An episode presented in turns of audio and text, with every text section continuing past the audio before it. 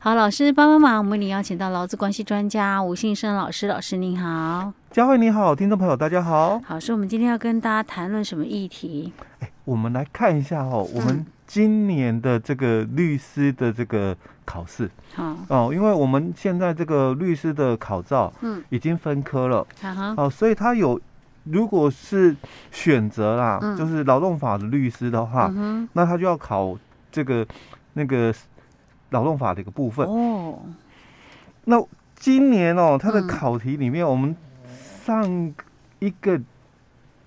议题哦，嗯就是从这边岔出来的。 ，OK，嗯哦，，我们本来上一个议题哦，就是要先讲这个律师考照嘛。啊，但我说我看了这个考题之后，就把它岔出去哦，我们就嗯，谈了那个另外的一个议题哦。是，那其实我回来到我们这个考试的一个律师考试的一个题目里面哦，嗯它其实跟我在今天看到就是救护以及的那个第三次的这个测验了哦，嗯，其实都很雷同哦，哦，因为它考的是比较旧的是， SARS 的议题。哦，那在我们救护以及的这个数科考试哦，嗯，它考的是 COVID-19 的议题。哦，好像出题的人是一样的哈，不然为什么最近都是针对这个什么疫情啊还考？还是说这样的一个这样的一个特殊状况的话，就是因为现在我们都有遇到嘛，嗯，就是很符合时事十这四样题子。的部分嗯哼哦，其实准备考试的话，大概你要注意啊，十四题嗯是常常会被融入考题的，嗯，因为现在比较不像以往考的就是八股文的一个部分，好，好那现在都是比较考就是十四题、嗯，情境题这样的一是个考试其实方这样式。也对，为什么？因为这就是我们现实生活当中会遇到的状对况嘛，哈对。 OK，好，好，那我们来看第一题哦，嗯律师考试今年的第一题哦，他就提到甲跟乙哦，他说分别在哦民国八十一年的十月一号哦，跟八十七年的二月一号任职于丙饭店嗯，哦，所以他是两个人时间点不同哦，嗯那都任职在同一家公司饭店。那九二年的时候，因为那个时候啦，哦，嗯刚好就是 SARS 的部分哎。呀哦，SARS 发生了，哎、嗯对，，所以我们才会差出嘛。我说嗯怎么会考 SARS？应该是对啊考空运来没挺吧？错。但是他可能有他的原因在哎了，对我们继对续看下去。对哦哦，那他就讲了嗯哦，当时的这个，当时的叫做行政院卫生署嘛，哦嗯，那现在是卫福部哦。他说嗯，当时的这个行政院的卫生署哦，在九十二年的三月二十七哦，他也宣布了哦，就是把 SARS 哦列为法定传染病哦。嗯那并且也陆续哦采取强制的一个机场的这个入出境的这个量体温呐、哦，那风月呐、跟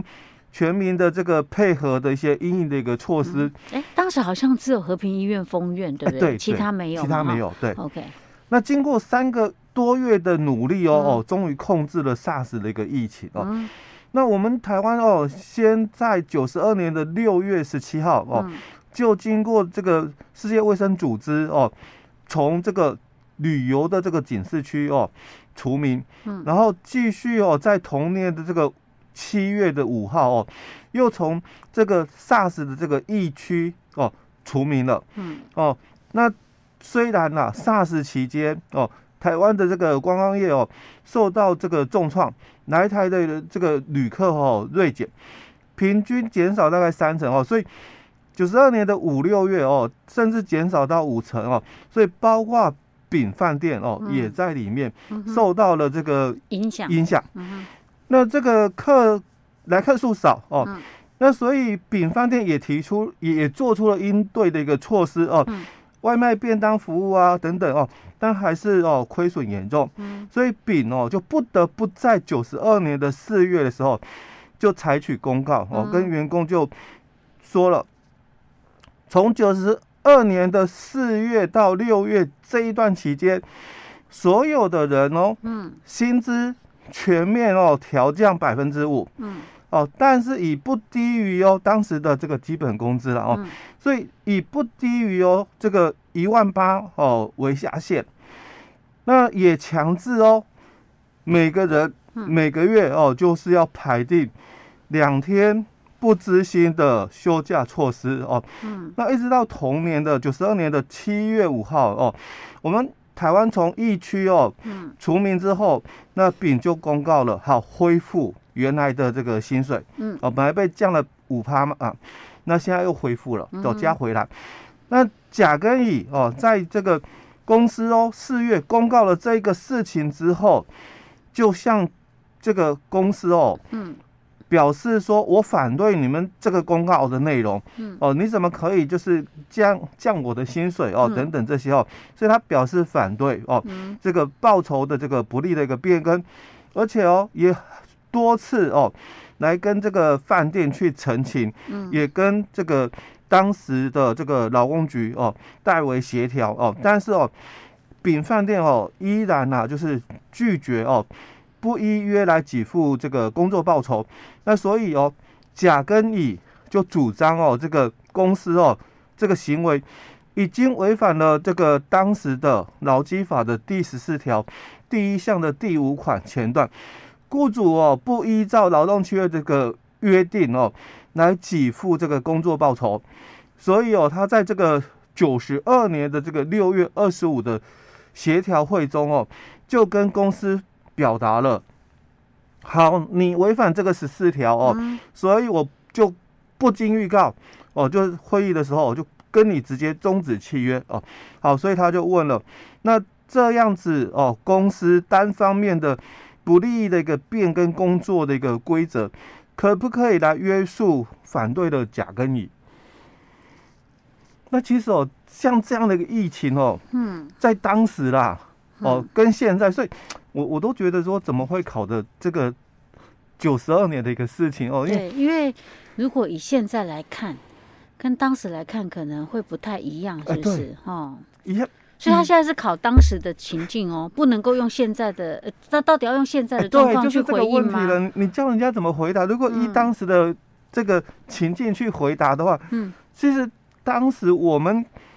因为这个疫情，然后嗯我们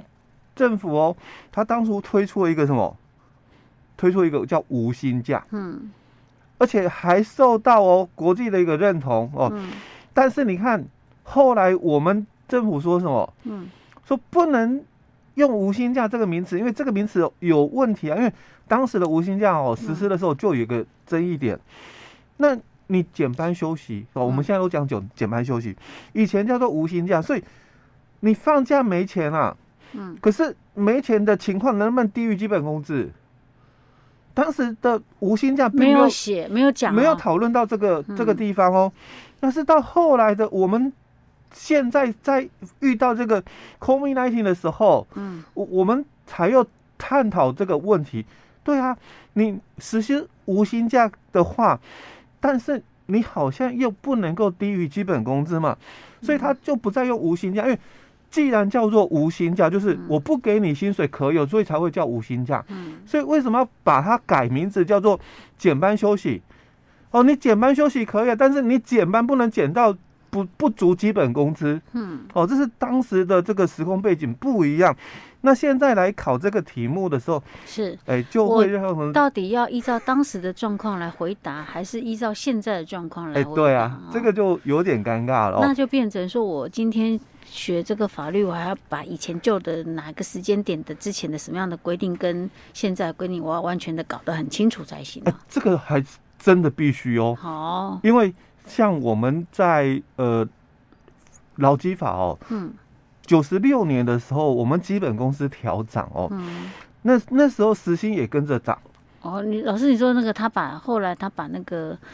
那个叫做什么假日的那个休息的那个部分也把哎它算在我们啊概的念把它算进去。基本时薪里面哦。嗯但是后来有些学学劳动法的人，因为他不了解这一段的历史背景哦，嗯那他就会开始质疑说：哎、那为什么这个时薪哦嗯是是有规定，就是基最低时薪嘛？嗯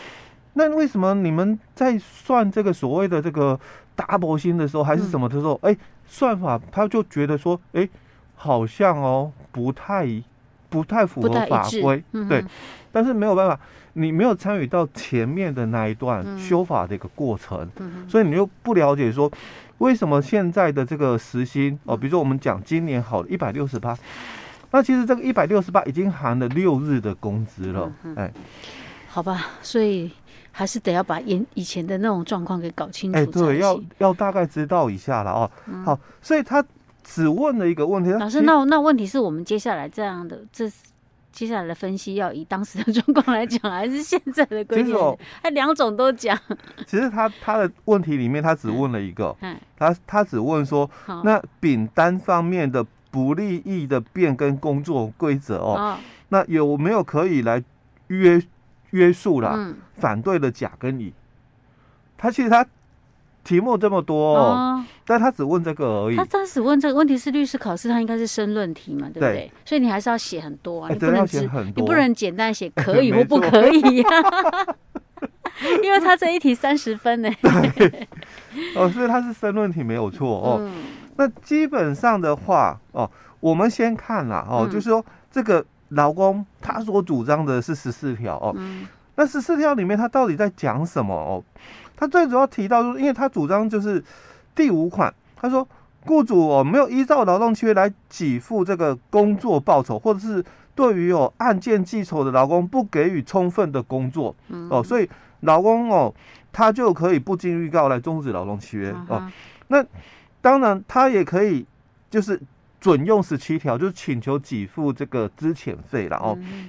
那这是在这个老公哦，他所主张的一个部分哦，是这样。但是哦，现在问的不是这个，嗯哎，他现在要问的是雇主哦，嗯单方面来变更工作规则哦，嗯不管是有利还是不利啦，因为嗯当然有利劳工的话哦，老公不会反哎，对的啦，劳工劳工绝对不会反对，嗯但是通常哦，有些的变更嗯哦，有时候是有利劳工，嗯那有时候是不利老公哦，是就像调薪好了，我常嗯常举一个例子，调薪如果职务异动，薪水是增加的，嗯当然老公不会觉得有问题嗯哦，那你可能都没有经过老公的同意哦，哦，职务异动的薪水调整嘛，嗯，因为你只是一个什么人事命令出去，是员工哦，因为调薪的关系，所以他不会有异议嗯。可是今天如果人事命令出去哦，嗯他的职务异动，薪水是往下掉了。嗯，那就是不利的变更，那能不能约束？要看状哎，况、哦对，要看状况。嗯，所以要看什么状况，我们下一期再跟嗯大家讲。好，